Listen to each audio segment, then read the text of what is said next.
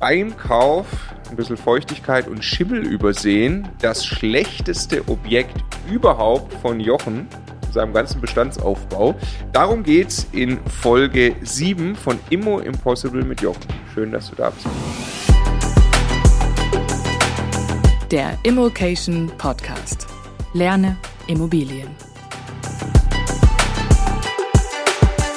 Hier sitzt mir gegenüber der Stefan, für alle Zuhörer, die das nicht sehen können. Mein Name ist Marco und wir reden mit Jochen in dieser Serie über seinen ja, Bestandsaufbau hauptsächlich. Du hast auch ein bisschen Fix and Flip gemacht, aber hauptsächlich Bestandsaufbau, weil du von deinen Immobilien leben kannst, die sich alle oder der Großteil in Süddeutschland befinden und du das in den letzten Jahren aufgebaut hast. Ein Traum, den viele haben. Dabei geht aber manchmal auch was schief, ja. wie offensichtlich auch bei diesem Objekt. Erzähl uns vom Objekt. Ja, genau. Also ähm, mein Mindset ist ja eigentlich, dass ich sage, äh, ich habe noch nie Verlust gemacht mit Immobilien und ich habe keine Immobilie mit negativem Cashflow, zumindest nicht mit deutlich negativem Cashflow. Und ähm, das war jetzt ein Objekt, an dem habe ich mir wirklich die Zähne ausgebissen. Da wurde quasi meine sozusagen mein Durchhaltevermögen und meine Problemlösungskompetenz und mein Mindset aufs, aufs Äußerste getestet sozusagen. Bei dem Objekt ist fast alles schiefgegangen, was nur schiefgehen kann. Und ähm, begonnen hat dass ich eben, wie schon erwähnt, einfach im, im Stuttgarter Markt äh, weitere Objekte kaufen wollte. Und das Objekt war einfach, hat gut in mein Beuteschema gepasst sozusagen. Und ich habe es dann gekauft. Ich musste es schnell kaufen. Ich musste es unter Druck kaufen. Und ich hätte aber schon etwas stutzig werden müssen, weil es war quasi ein geplatzter Deal. Bei dem vorangehende Käufe ist anscheinend die Finanzierung geplatzt. Und es musste halt alles schnell gehen. Ich konnte sogar auch noch ein bisschen den Preis runterhandeln. Aber ich habe es eben ohne Gutachter gekauft ja, und besichtigt. Und das war das allererste Objekt, was ich ohne Gutachter gekauft habe. Das war noch in relativ frühen Phase. Da habe ich wirklich knallhart jedes Objekt mit Gutachter besichtigt. Und dort war es eben so, dass das Objekt einfach ähm, ein bisschen Feuchtigkeit hatte. Ähm, und das hätte man wahrscheinlich erkennen können. Du hast es nicht erkannt. Richtig. Du hast es nicht nur falsch bewertet, sondern hast es einfach gar nicht bemerkt. Genau. Genau. Kurze Zwischenfrage und dann zum Objekt zurück, nur weil du gesagt hast, du hast immer einen Gutachter mitgenommen. Wenn, ja. wenn ich mir jetzt vorstelle, man kauft von, keine Ahnung, zehn Besichtigungen eine Wohnung, ja. wird das teuer irgendwann? Ja, also ich habe äh, im Schnitt äh, um die 20.000, 15.000 bis 20.000 Euro Gutachterkosten, die ich verschieße, weil ich. Oh ja. Weil ich äh, sozusagen auch auf Risiko mit dem Gutachter anreiße, um schneller zu sein. Also ich schaue mir einen Deal an und schaue, würde ich den kaufen, wenn die Angaben stimmen. Mhm. Und wenn das der Fall ist, fahre ich gleich mit Gutachter hin, sofern der so schnell Zeit hat, was meistens der Fall ist, bei meinem zum Power-Team gehörende Gutachter, ähm, weil dann kann ich sofort vor Ort zusagen. Und ansonsten bräuchte ich halt einen zweiten Termin, um nicht gegen meine Regel zu verstoßen. Und da war es eben so, ich weiß nicht mehr genau, hat er keine Zeit gehabt, ging alles zu schnell oder so, aber es war quasi Stuttgart, Stunde Anfahrt, alles sehr spontan und du musst den Termin immer koordinieren. Fakt ist, ich war halt ohne Gutachter dort das allererste Mal und habe gedacht, Mensch, eine Zimmerwohnung, kann nicht viel passieren, Feuer. Ja. Äh, ich finde noch, noch mal rein, also du Gutachter nicht nur für Häuser, auch für eine Eigentumswohnung ja. und der schreibt aber kein komplettes Gutachten hinterher, so, sondern, also was, was kostet er dich und was kriegst du dafür? Also er kostet bei einer Wohnung fast genauso viel wie bei einem Haus, weil der Aufwand ja ähnlich ist. Klar, du schaust ein bisschen mehr Wohnungen an, aber das sind ähm, also so rund 500 Euro plus minus, der rechnet nach Stunde ab bei ja. mir. Ähm, um die 100 Euro Stundesatz hat man bei 85 angefangen.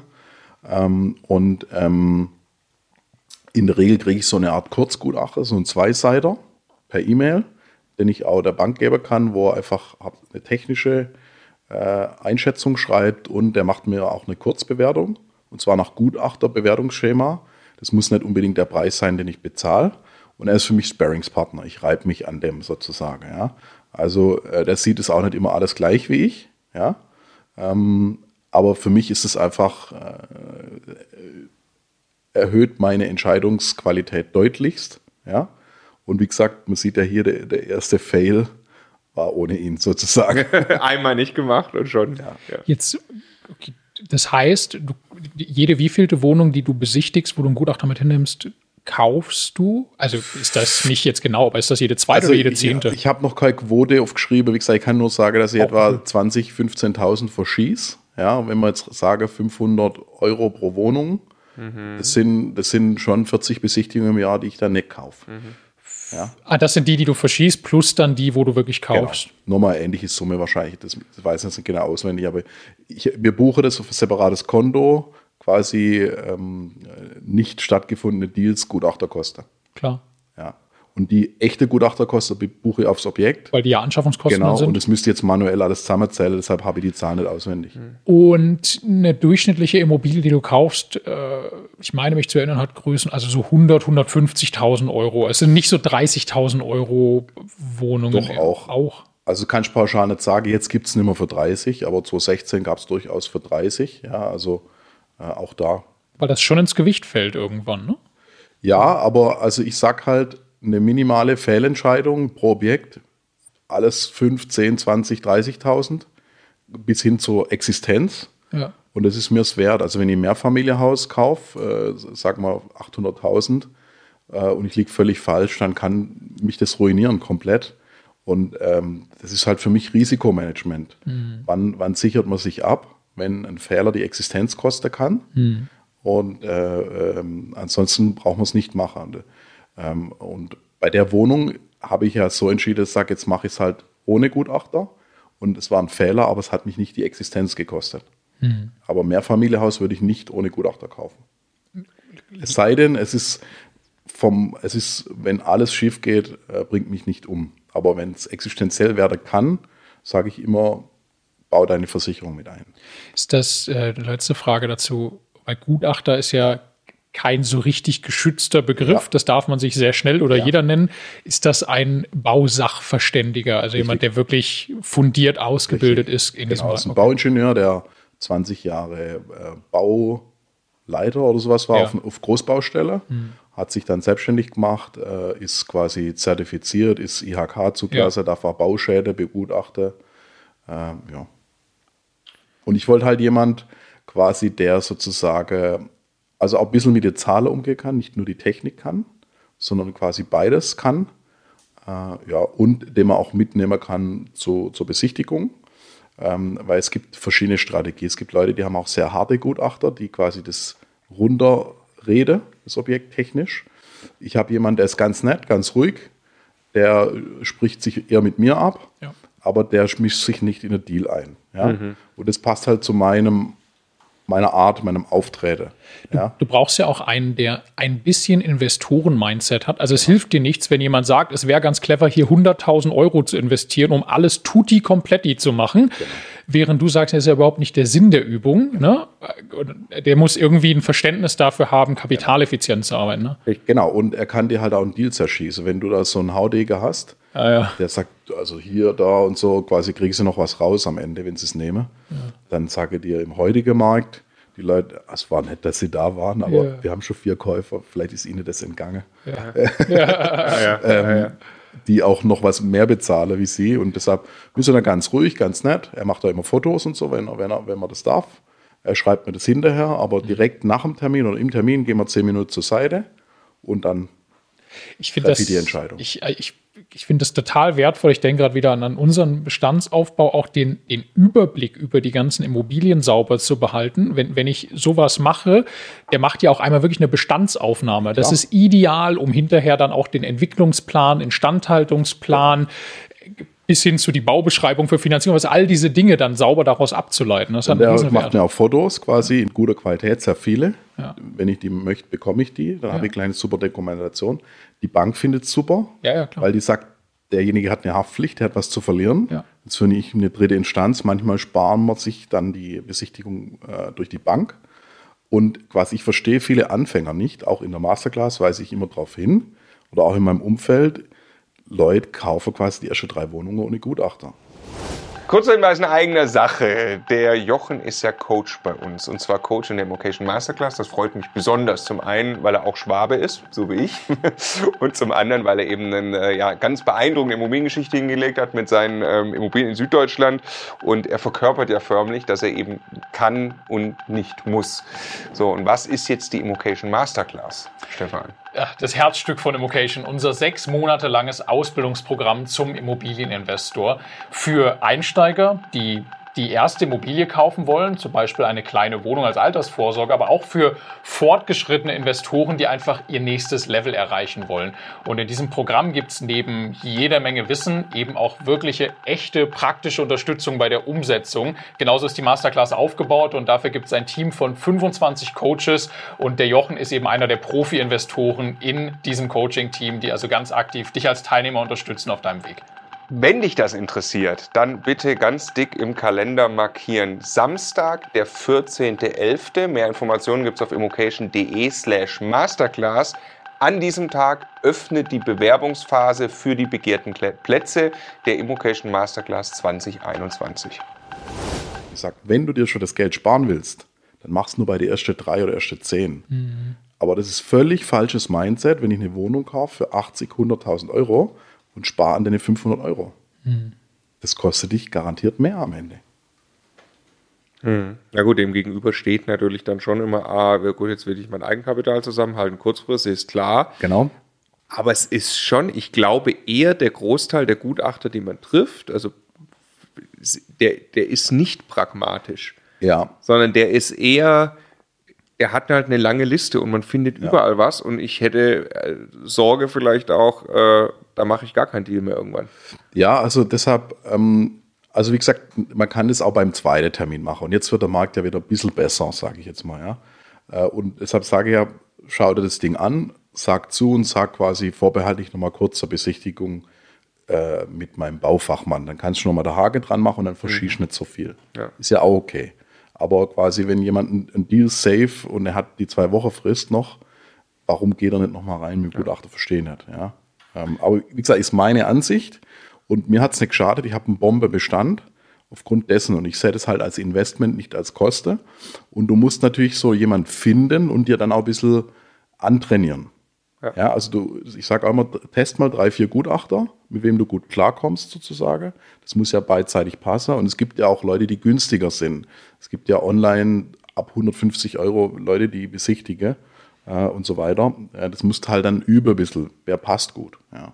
Aber für mich ist es eine absolute Empfehlung und ich behaupte auch, dass du das mittelfristig in die Bankkonditionen wieder reinbekommst. Mhm.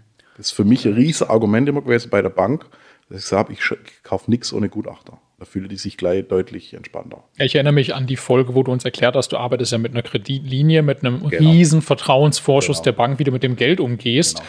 Genau. Das ist ein Grund dafür, warum das wahrscheinlich funktioniert. Genau. Ne? Ja. Ich glaube, das ist ein pragmatischer Weg, was du gerade vorgeschlagen hast, was man auch vielleicht jedem, äh, jedem Einsteiger empfehlen kann. Und so gehen wir eigentlich auch immer noch vor. Ich glaube, wir, wir sichern den Deal wir machen wirklich den Deckel drauf, wir sind uns einig, wir sagen, dass wir die Immobilie so weit beurteilt haben. Wir gehen jetzt mal davon aus, dass da keine größeren technischen Mängel auftauchen, wie beispielsweise Substanzprobleme, größere Feuchtigkeitsschäden und so weiter. Und dann auf dem Weg zum Notar hat man mindestens zwei Wochen Zeit. Genau. Kann man das ganz in Ruhe, wo wir dann eben jetzt Häuser gekauft haben, da ähm, in Essen, da war es dann auch Holzbalkendecke, Altbau, es war ein bisschen feucht und so. Dann haben ja. wir sogar noch äh, eine Bausachverständige für Holzschutz. Mhm. Ähm, oh, da könnten wir uns mal drüber unterhalten. Ja, und der, äh, Stefan lacht mich immer aus auf Schwäbisch. Ich sage das immer falsch. Das ist ein Bausachverständiger, richtig? Ja. Und was sage ich falsch immer normalerweise? Nein, nein, das, so sagst du es falsch, aber du, du kennst nur Bausachverständiger. Du sagst auch genau. den Bausachverständiger. Genau, ist ja auch der Butter. Den Sachverständigen heißt es aber. Äh, ja, den, den Bausachverständigen anrufen, aber. Genau, ja, aber Marco halt ruft den nee, Bausachverständiger genau. an. Wie sagt man? Der, Bauch, der Bausachverständiger anrufen. Genau, genau. Ja, ja, aber das es ist, ist ja auch der Butter ist, ne? und nicht die Butter. Aber es ist einfach Trotzdem falsch. bauen wir die besten Autos der Welt. genau. Gut, das will das ich heute gar nicht endlich, absprechen. Ich wollte das endlich mal mit dem Schwaben am Tisch geklärt wissen. Vielen Dank, Jochen. Ähm, äh, zurück zum Objekt. ähm, also ich sage ja auch nicht Spätzle mit Wiener Würstchen oder so. Also, ja doch. Das, und Linse. Ja, was heißt Nee. Seiten? Oder nicht? Ach so, Hast ja. Ja, stimmt, okay, der stimmt, Punkt geht dann Stimmt, ja, stimmt, hat er recht. Sehr gut, aber jetzt habe ich Hunger. Ähm, der, okay, zurück zum Objekt. Ähm, 2016 hast du schon gesagt, es war jetzt Stuttgart, habe ich richtig Genau, Stuttgart West, also Bombenlage. Okay, Quadratmeter Kaufpreis? Ähm, also es waren runde 28, Quadratmeter. Ich habe bezahlt 86.000, sind dann drei irgendwas. Okay, ja, ja. Und, äh, Äh, nee, unter drei sogar, oder? nee, das, nee. 86 durch 28. Ach so, äh, ja, knapp, stimmt, ja. Ziemlich Schlecht genau. im Kopf Das rechnen. über drei. 86 durch Wenn es 28 sind. 3000, ja. Ja. Okay, und äh, das war also für dich, du, du, das kam über einen Makler? Ja, Äh, war es online oder? ja. Online. War ganz kurz online. ganz kurz online und dann kam es über Makler und dann wusstest du, jetzt musst du Vollgas geben. Genau. Weil also in der Lage, in, zu dem Preis gibt es da nichts. Also mit Abstand nichts, ja. Äh, Das war schon ein guter Deal so vom Preis her. Und ich habe es ja dann noch ein bisschen runterbekommen sozusagen. Ähm, Es war vom, vom Preis her schon ein guter Deal. Ja, Okay, und gab es andere Interessenten dann? ja auch. Wie, Ähm. wie lief das ab? Also, Also es war wie üblich, der wird quasi in einem Sturm quasi überrannt sozusagen und hat halt mit mir relativ schnell besichtigt. Und ich habe dann eben zugeschlagen und haben dann eben überzeugen können, das Objekt relativ schnell rauszunehmen. Aber es war also der Klassiker sozusagen. bei der Besichtigung, also du hast alleine besichtigt, wie wir jetzt wissen, ohne Gutachter Genau. und hast dann bei der Besichtigung gesagt, machen wir einen Deckel drauf oder Genau. wie gehst du davor? Ja. Also das war damals quasi so, dass, dass es quasi, du hattest fast keine Chance, bei solchen Objekten zum Zug zu kommen in Stuttgart. Das ist mir schon mehrmals misslungen und deshalb war ich natürlich auch risikobereiter. Und im Prinzip habe ich halt äh, mit dem, so genau weiß ich es nicht mehr, aber mit dem nettes Gespräch am Telefon geführt und habe gesagt, Sie, bin gerade eh in Stuttgart. Wie sieht's denn aus? Können Sie kurz runterkommen? Ähm, und er sagte, ja, wann passt Ihnen? Ich sage, ja, so eineinhalb Stunden ja, okay. Und dann halt quasi äh, kurz durchgelaufen und habe gesagt, ja, äh, 90, glaube ich, oder 89 war es ausgeschrieben, können Sie irgendwie noch einen Schnaps machen? Zack, ja. Okay, und dann hast du dann im nächsten Tag gesagt, bitte können Sie es auch vom Markt nehmen? Genau. Sprichst du sowas Wir an? sind ja jetzt hier safe, wenn Sie es schriftlich wollen, kein Problem. Hier ist die Finanzierung oder hier ist Eigenkapitalnachweis. Ja. Ähm, nehmen Sie es raus. Okay, das hat funktioniert. Ja. ja hat, hat er die anderen Besichtigungen abgesagt? Okay. Gut. Und dann war soweit, du warst happy. Ja. In Stuttgart, guter Deal, Genau. alles schick. Du hast, beschreib mal von Ihnen, hat man irgendwas gesehen mit Feuchtigkeit? Oder? Nee, also es war ähm, vermietet an ähm, irgendein asiatischer Koch sozusagen und es, es, es war halt so ein bisschen feucht in, in der Luft, aber damals war ich noch nicht so sensibel genug für das Thema und ich dachte halt, er hat nicht gelüftet. Ja. Äh, und klar, Souterrain, Nordseite ist schon immer ein bisschen, ähm, aber ich habe halt gedacht, er hat irgendwas gekocht oder so, deshalb ist es so ein bisschen, bisschen feucht so. Ja. Okay, und dann, wie ging es nach, dem- nach dem Übergang äh, dann, dann los? Weil, lass uns die Liste der Fails machen. Genau, also es kommt. quasi war das so, dass wir hatten halt riesige Probleme schon mal mit dem Mieter. Allein schon die Umstellung, dass der aufs neue Konto bezahlt oder dass man den mal erreicht und so. Dann haben wir eine Mieterhöhung um 15 Prozent gemacht. Das war, ging quasi auch schon ewig, ja. Und der ähm, ist aber dann irgendwann ausgezogen, irgendwie in eine andere Stadt gezogen und so weiter. Aber das Problem war, der hat uns auch verschiedene Identitäten und so weiter angegeben. Also es war schon ein bisschen Chaos mit dem, sozusagen, ja. Aber irgendwann war das Thema dann auch gelöst, zum Glück von, von selber sozusagen. Und dann habe ich das Apartment ähm, an quasi auch wieder einen Wiedervermieter vermietet. Ja. Und der hat gesagt, er renoviert es grob und dann äh, vermietet er das weiter und wir kriegen ein bisschen höhere Miete sozusagen. Das war dann ganz gute Rendite, ganz, ganz okay sozusagen. Und dann habe ich irgendwann so nach einem Jahr oder zwei habe ich entschieden, ich möchte es eigentlich verkaufen, so und so, mit, mit einer kleinen Marge sozusagen. Warum wolltest du das so schnell wieder verkaufen? Ja, ich hatte überlegt, ob ich, so, ob ich einen fixen Flip mache dort, weil damals war ich so, sozusagen im Wachstum, da musste ich zwei bis sechs äh, Objekte im Jahr verkaufen mit einem Gewinn, um zum Beispiel Kosten wie meine Gutachterkosten, die ins Nichts laufen, zu decken. Ja? Um den Bestandsaufbau zu Genau, finanzieren. Strukturkosten sozusagen, ja. Und ähm, da war, da sind Objekte geeignet, die in sehr heiße Märkte sind. Und Stuttgart West ist mega heiß. Und wenn du quasi das Objekt quasi, also ich sag's mal so, die Übersetzung ist größer, weil dort die Faktoren am höchsten sind und jeden Euro kriegst du wesentlich mehr bezahlen. Da wir ja jetzt äh, zwei Mieterhöhungsstufen hatte, eine noch im Bestand. Dann wurde es leer, dann haben wir nochmal mehr Miete bekommen für die Neuvermietung an den Wiedervermieter. Und der, der Wert ist dadurch schon enorm gestiegen. Und habe ich gesagt, das nehme ich halt mit sozusagen. Einmal die Logik, ne, der, der Multiplikator quasi, Genau. also Kehrwert von der Bruttomietrendite quasi, das wievielfache der Jahreskaltmiete ist der Kaufpreis. Genau. Je höher dieser Faktor ist, je niedriger also Genau. die Mietrendite, desto mehr zahlt sich jeder Euro Mietsteigerung in einem Genau. höheren Verkaufspreis aus. Und deshalb kann man sowas besser in Stuttgart oder München machen als in Genau. Gelsenkirchen. Fix und Flip ist ideal, umso heißer der Markt, umso besser. Ja. Ja, ganz, ganz kurz, Ja. was ist der Faktor in, in, in Stuttgart, sagen wir mal, 30 zu dem Zeitpunkt oder was? Ja. Größenordnung. 25 bis 30, würde ich 25 bis 30, weil die Rechnung vom Stefan, die finde ich immer total charmant. Also ich schaffe es, 1 Euro mehr Ja. Miete zu kriegen Ja. Auf einen, äh, auf einen Quadratmeter. Ne? Ja, insgesamt überhaupt nur einen Euro. Insgesamt nur 1 Euro Mieterhöhung zu schaffen, dann kriege ich den quasi mal 12 mal 30, also 12 mal 30 sind 360, genau. Genau. Ähm, dann habe ich 360 Wert gehoben mit einem Euro Mieterhöhung. Genau. Habe ich 10 Euro, habe ich 3600 Euro Wert generiert. Genau. Und Wenn das- 10 Euro Mieterhöhung ist möglicherweise ein, äh, ein Kaffee mit Mieter und dann ist das geschwätzt, dann habe ich Genau. 3600 Euro verdient. Genau. Und das wollte mir quasi mitnehmen einfach. O- o- Oder was ich mir oder ich baue für 3000 Euro eine Küche ein, für die ich dann 50 Euro Mieterhöhung kriege und dann kriege ich 50 mal 3600, kriege ich 15.000 15.000 Euro. Ne? Also Euro, es ja. ist krass, wie, wie dieser Hebel ist, wenn man das spielt. Genau. Und deshalb habe ich gesagt, also wenn, wenn ich jetzt äh, Objekte äh, drehe, dann eher die im Heißemarkt, Ja, ja. Weil da kommt es jetzt sowieso nicht auf, auf solche Cashflow wie Landkreis Heilbronn. Schafft niemals geile Überschüsse. Ja. Und du hast dort dann oft ein Bieterverfahrer, also ho sehr hohes Interesse Ja. im Verkauf. Es geht sehr schnell. Ähm, also für Fix und Flip, für Drehzahl ist quasi Stuttgart West super. Ja. Und ähm, ich wusste ja, ich muss das Objekt, wenn, sowieso sanieren. Und so hatte ich eine ganz gute Miete und musste noch nicht sanieren. Also habe ich gesagt, verkaufe ich das. Dann habe ich den Auftrag an den Makler gegeben. Und dann war der quasi im Objekt. Und dann hat er mich angerufen und gesagt, "Du, Johann, warst du da mal drin die letzte Zeit? Dann sage ich, nö, wieso? Und dann sagt er, das kann ich so nicht verkaufen. Ich schicke dir mal Bilder. Dann hat er mir Bilder geschickt, waren alle Wände schwarz vor Schimmel. Sagt er, irgendwas stimmt da nicht, Feuchtigkeit. Dann habe ich meinen Gutachter hingeschickt, quasi jetzt zum ersten Mal im Bestand. Normal schicke ich ihn hin oder nehme ihn mit zum Verkauf, äh, zum Kauf. Und dann sagt er ja, ähm, Herr Mulfinger, wusste Sie, dass da acht Leute drin wohnen? Dann sage ich, was?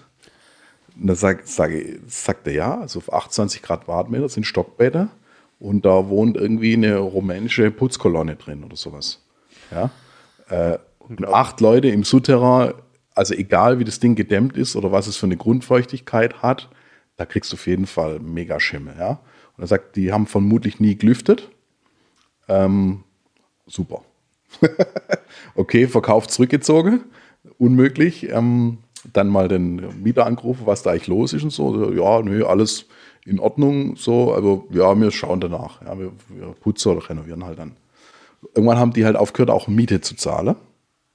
Ähm, die haben da irgendwie den Überblick verloren wohl. Ähm, Der durfte, der durfte untervermieten. Oder wie, wie, Ja, ja. Also es waren Wiedervermieter. Quasi die Leute, die drin wohnen haben, waren seine Mieter wiederum. Ja, also der okay. hat einfach Ja. das von mir angemietet, ein bisschen höheren Preis und Möbel reingestellt und mit noch höherem Preis weitervermietet sozusagen. War übrigens der gleiche wie im anderen Objekt in Feuerbach. okay. Und also hat relativ zeitgleich die Miete überall nicht mehr bezahlt. Und ähm, war dann ein gewisses Klump- Klumpenrisiko, war für mich ein Learning, mache ich nie mehr. Vor allem nicht von der UG, äh, mit der ich keine Vorerfahrung habe und wenn, dann immer nur mal ein Objekt. Ja? Ähm, und ja, dann musste man halt den quasi rausklagen sozusagen. Und ähm, irgendwann ist er dann selber, hat er Schlüssel zurückgebracht, mit viel Ärger und Ausrede und so weiter.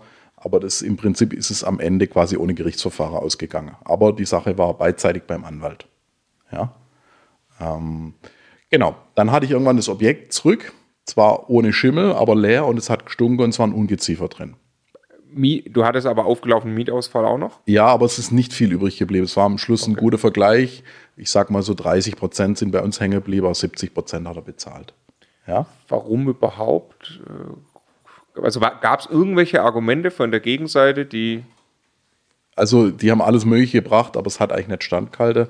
Nur deshalb haben sie am Ende sozusagen im Vergleich zugestimmt und war halt auch ein bisschen andere Mentalität, glaube ich, jetzt so. Äh, Aber was kann da überhaupt gebracht werden an ich zahle keine Miete Alles mehr? Mögliche. Das ist eindeutig. Also auch Verleumdung, äh, ver, ver, ver, nicht Verleumdung, sondern Verleugnung nie erreicht. ja. Dann Anwalt, dann Friste, dann, sorry, so, Unterlage okay. haben wir nicht Also, gekriegt. Ja, das- Verfahrensfehler Aber wir haben es nur vergessen, wir überweisen morgen, dann vier Wochen ist immer nichts da.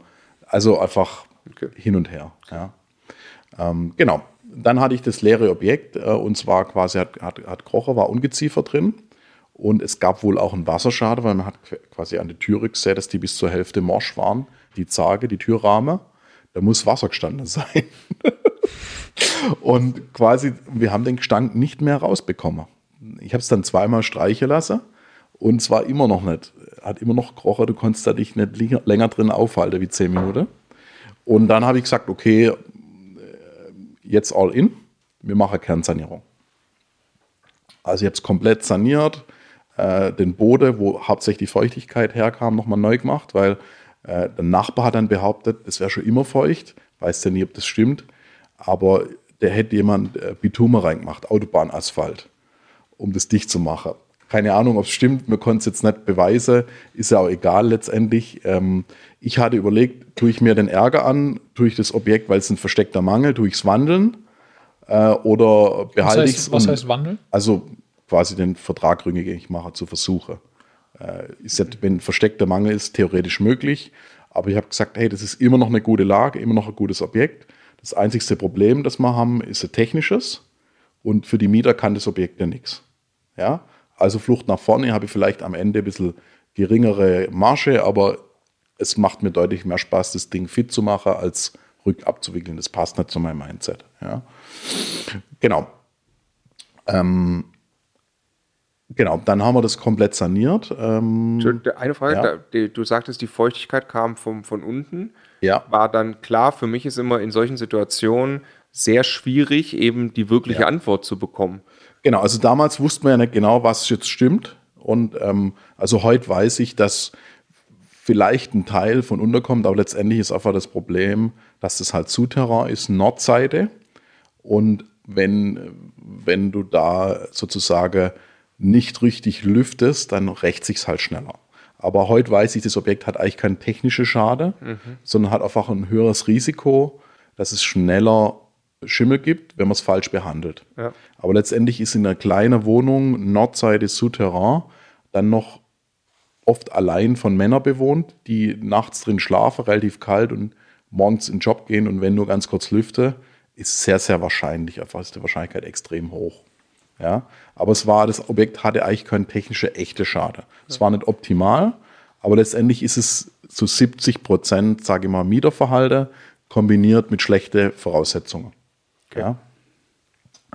Ähm, genau, dann haben wir das Ding quasi ähm, kernsaniert, neue Küche, neue Möbel, neue Bode, richtig schön gemacht äh, und dann möbliert neu vermietet.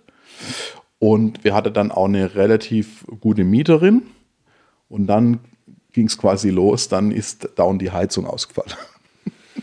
Da, da, darf ich einmal ganz kurz, wie, wie viel Geld hat dich das gekostet? Also ich schätze ähm, 10 bis 12 so, maximal 15 mit Möbel und, und Sanierung ja, für diesen Moment. Geht ja noch weiter.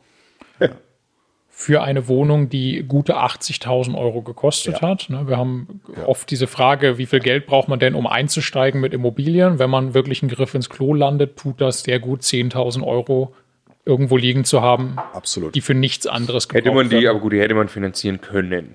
Ja, am Anfang ja, aber Nachfinanzierung geht normal nicht. In der Phase und vor allem nicht wegen 10.000. Also kann gehen, aber ich sage lieber gleich mitfinanzieren. Beim Kauf juckt es äh, der, der Banker in der Regel nicht, ob du 10.000 oder 20.000 mehr finanzierst. Aber wenn du nach einem halben Jahr ankommst, jetzt, jetzt, ist, jetzt haben wir ein Problem, ist immer schlecht. Ja, klar. Ja. Deshalb, also ich finanziere ein Objekt immer komplett auf mindestens drei Jahre und alle Sanierungen mit drin. Und lieber zahle ich dann irgendwann noch ein bisschen mehr Zins für den Nichtabruf oder rufe es ab und verpfände es und setze es später ein. Aber ich versuche quasi Objekt komplett durchzufinanzieren über die ersten Jahre. Und ähm, dort habe ich es aber nicht gemacht, da habe ich auch nur 10, 20 mehr finanziert. Und ähm, die waren damit dann schon aufgebraucht. Und wir haben es aber dann super gut vermieten können. Ähm, und dann ging es quasi los, dass die Heizung dauernd kaputt ist. dann ist die Mieterin einfach ins Hotel irgendwann gegangen und hat halt uns die Rechnung geschickt. Und ich musste dann relativ schnell eine Heizung tauschen, also eine Gasetageheizung. Und das in Stuttgart West quasi, schöner Markt, ja, niemand hat Zeit. Hat dann auch ein bisschen mehr gekostet, die Heizung. Hab dann übers Netzwerk einen Tipp bekommen. Aber hat sicher 3.000, 4.000 mehr gekostet, weil ich es halt sofort gebraucht habe. Was hat die dann insgesamt gekostet? Ich schätze 12. Ja.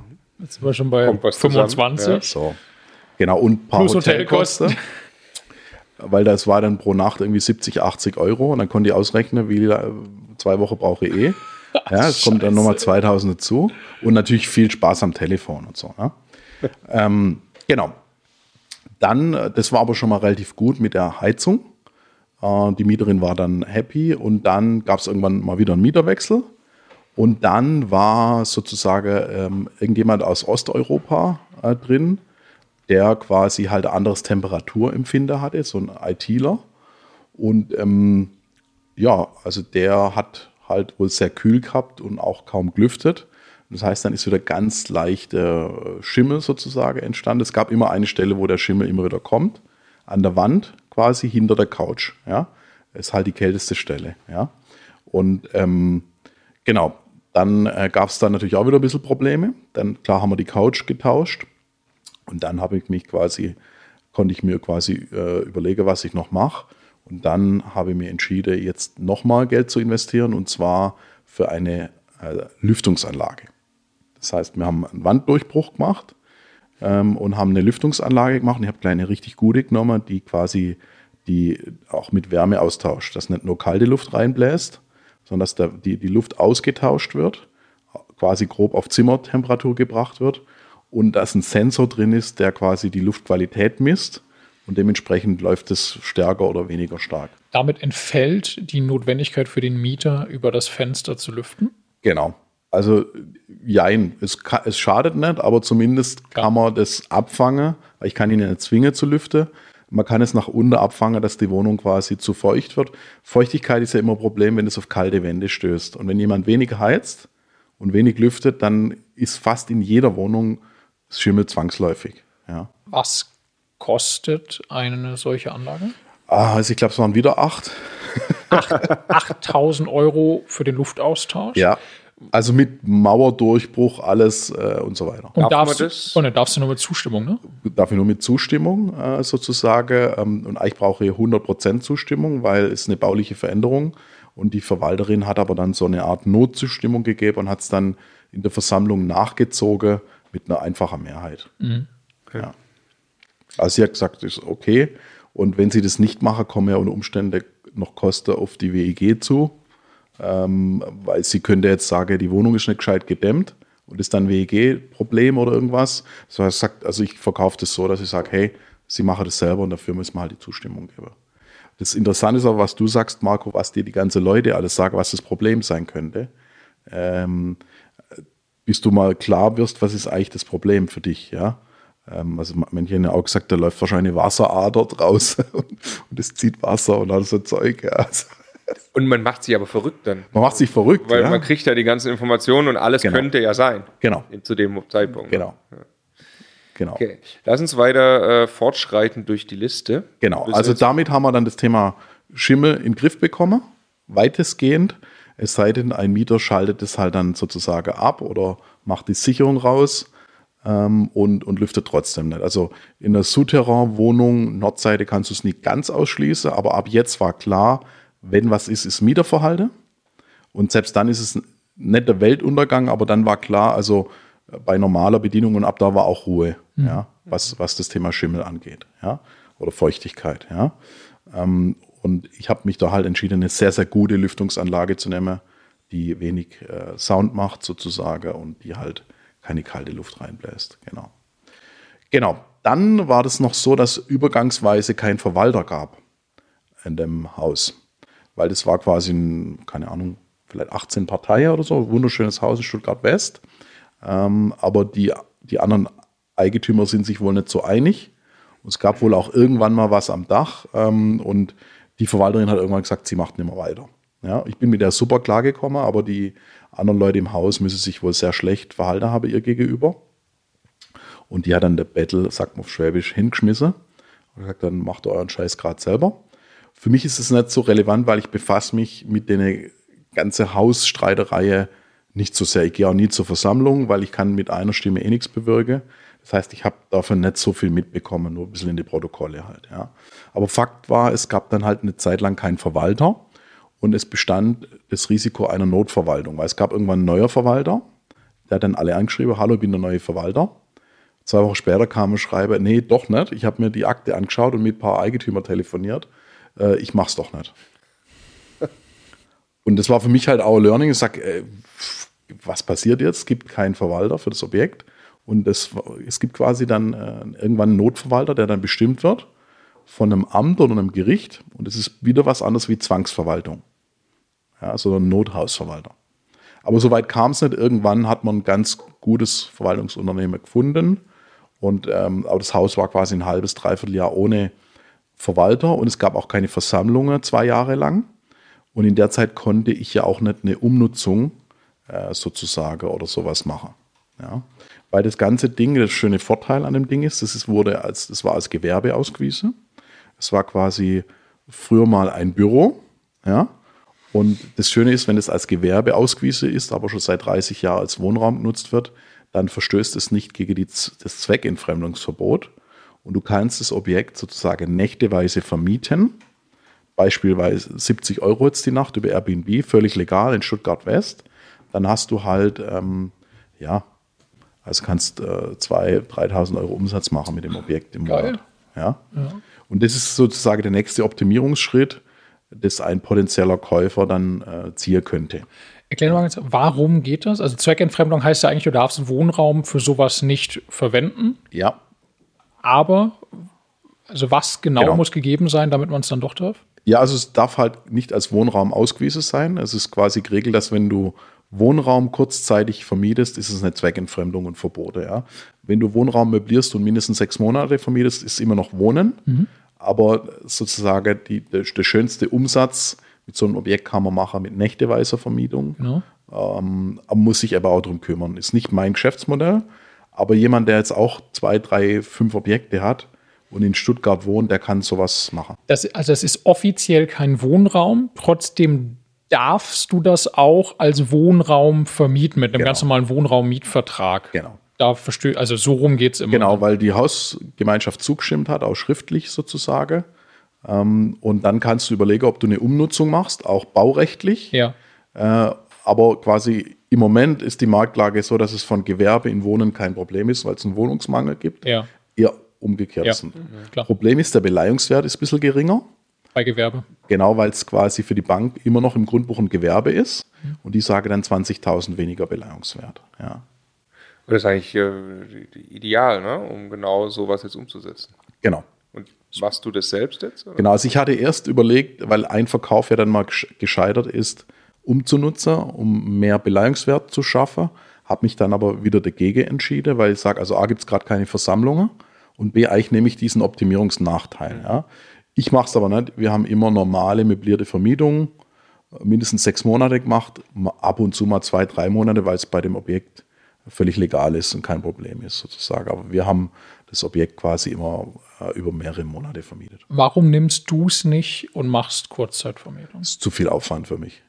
Das war mir klar, dass du das jetzt sagst, aber ich finde das so, so einen wertvollen Punkt. Also das merke ich, kristallisiert sich raus jetzt in den Gesprächen, die wir mit dir führen, wie knallhart du an einem gewissen Punkt sagst, nee, ich weiß, ich könnte da mehr rausholen, aber genau. das, was das in Summe bedeutet an Zeit, an Komplexität, das will ich einfach nicht, genau. also lasse ich es. Genau.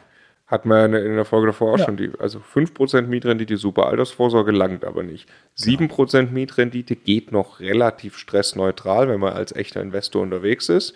Dann von da auf die 9 hoch, da wird es unter Umständen richtig zäh und genau. den Schritt gehst du dann einfach nicht mehr. Genau. Und wie gesagt, ich habe das Objekt dann versucht, auch 2018 zu verkaufen für 140.000, 150.000 Euro. Und es ist quasi gescheitert, weil es gab drei Kaufzusagen aber die haben die Finanzierung nicht bekommen, weil die Bank gesagt hat, hier, das ist Gewerbe. Ähm, und in, in sehr heiße Märkte laufen die Beleihungswerte sehr weit auseinander zu den Kaufpreisen. Und dann hätte die da halt irgendwie 80.000 EK bringen müssen. Und dann, das konnte die Meister oder wollte die Meister nicht. Und dann habe ich es einfach behalten, habe gesagt, gut, jetzt ist eigentlich optimal, eigentlich bin ich ja blöd, wenn ich es verkaufe. Jetzt haben wir Ruhe, ich kriege einen super Cashflow. Äh, ich habe dir die Zahl gesagt, Marco, was haben wir für Du hast es mir gesagt. Nee, du hast mir den Cashflow nicht gesagt. Also du hast jetzt 1050 Kaltmiete, hast du mir gesagt, aber Ja. den Cashflow nicht. Du hast, Dann schauen kurz nach. okay, du hast kurz nachgeschaut, Jochen. Jawohl. Cashflow 490 quasi im Monat. 490 und du hast das auf das Gesamte, hast aber ordentlich Eigenkapital drin. Genau.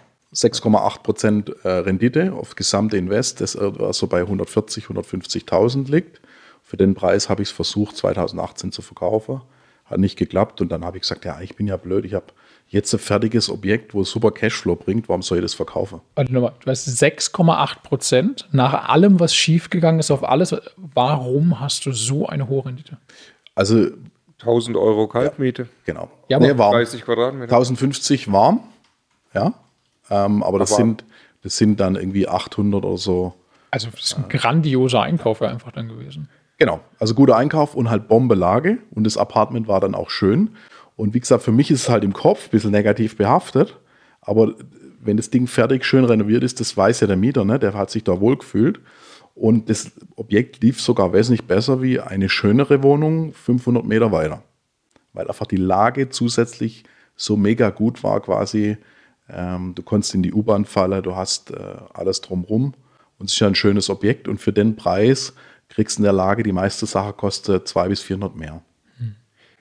Nur um es nochmal auseinanderzunehmen, guter Preis beim Einkauf, klar, 3000 Euro den Quadratmeter kann ich jetzt nicht beurteilen zu der Zeit in Stuttgart, aber ich glaube, der, der eigentliche Hebel sind schon die 30 Euro pro Quadratmeter Miete. Ja, ja, klar. Also das ist halt brutal. Und äh, genau, und das wäre mit Airbnb sogar noch weiter steigerbar. Und da sagst du nein. Das war mein Plan damals, ich sage, hey, wenn jemand das kauft für 140 und kann es noch weiter optimieren, ja, dann, dann äh, freut er sich darüber. Aber das Problem war eben, der EK-Einsatz wäre für den Käufer zu hoch gewesen. So, ich möchte eine letzte Frage noch stellen. 30 Euro auf den Quadratmeter. Was für ein Mietvertrag ist das? Ein normaler? Das, nee, das Oder ist ist ein also so ein befristeter? befristeter. Also so eine Kurzzeitmiete. Nicht, also nicht, nicht, die, nicht die echte Kurzzeitmiete, so tageweise, Nee. Aber eben so ein vorübergehender Gebrauch Also heißt mindestens das. drei oder sechs Monate. In der Regel sind wir nie unter drei Monate gegangen. Normal gehe ich nie unter sechs wegen der Steuer. Aber bei dem Objekt äh, ist Geht's, unter, geht's, sagen wir mal, du hast ein kleines Risiko mit der Mehrwertsteuer. Das habe ich gesagt, auf gar keinen Fall unter drei oder vier. Im Schnitt waren mir aber oft sechs, acht, zehn, zwölf Monate. Ich wollte darauf hinaus, die Mietpreisbremse gilt nicht für diese Art von Vermietung, weil es ja keinen Mietspiegel gibt, der ansatzweise 30 Euro pro Quadratmeter drinstehen hat. Ne? Aber das ist ja, in der, also das haben wir in vielen Folgen jetzt, verfolgst du genau dieses Modell und solche hohen Mieten, weil genau das der Punkt ist. Genau, nur nicht, dass, je, nicht, dass irgendwer äh, beim Zuhören denkt, ah geil, das wird bei uns auch bezahlt prinzipiell und dann kommt Nee, nee, irgendwann... da muss man Möbel reinstellen, da muss man einen Grund für die Befristung des Vertrages angeben. also für alles vorübergehenden. Gebrauch, Genau, das muss ja, von ja, vornherein in sich schlüssig sein, warum das. Da ist zum Beispiel jemand, der für ein Semester kommt oder jemand, der einen einjährigen Einsatz vor Ort hat. Das also kann man nicht beliebig walten. Und du musst ja sehen, das ist auch eine Warmmiete. Also 30 Euro sind es kalt ja auch nicht pro Quadratmeter. Ja. Also da steckt ja WLAN drin, da steckt äh, Heizung mit drin und so weiter. Also es ist trotzdem eine sehr gute Miete. Aber wenn diese Zahler genannt werden, dann täusche die auch immer ein bisschen. Ja. Fällt mir gerade ein, wir haben vom Bodo einen speziellen Mietvertrag. Dafür? Gen genau für diese Art, also wo man, wo genau kommentiert ist, was darf man jetzt hier und welche Dinge muss man beachten und so weiter. Genau, ich muss fairweise sagen, ich habe mich da auch gar nicht so in die Tiefe mit beschäftigt. Ich habe eine Agentur beauftragt, Ja. wo, die, wo das Tagesgeschäft ist. Ja. Die hatte für alles Vorlage und da war es dann auch wieder so irgendwie 100, 200 Euro im Monat äh, kostet mich das. Ja. Aber Dafür habe ich das alles von der Backe. Und äh, deshalb ist es gut, wenn ihr da eine Vorlage habt. Wenn Genau, wenn jemand- es jemand selber machen möchte, immocation.de slash Vorlagen, da gibt es das ganze Vorlagenpaket, wo unter anderem auch diese Vorlage eben drin ist vom Bodo. Genau, Genau, dann jetzt geht's- eine abschließende Frage, äh, weil wir weit über der Zeit sind, aber Ja. natürlich spannend, weil der größte Fail, hast du ja gesagt, bei dem Objekt bisher, würdest du es denn wieder kaufen rückwirkend? Ähm, also ich würde es wahrscheinlich nicht wieder kaufen, Mhm. aber es ging gut aus. Ja. Ja, also ich habe ähm, einen super Cashflow gehabt äh, mit dem Objekt. Ich habe extrem viel gelernt dabei, auch Problemlösungskompetenz und letztendlich ähm, war die Lösung quasi nicht der Kopf in den Sand zu stecken, sondern immer Flucht nach vorne.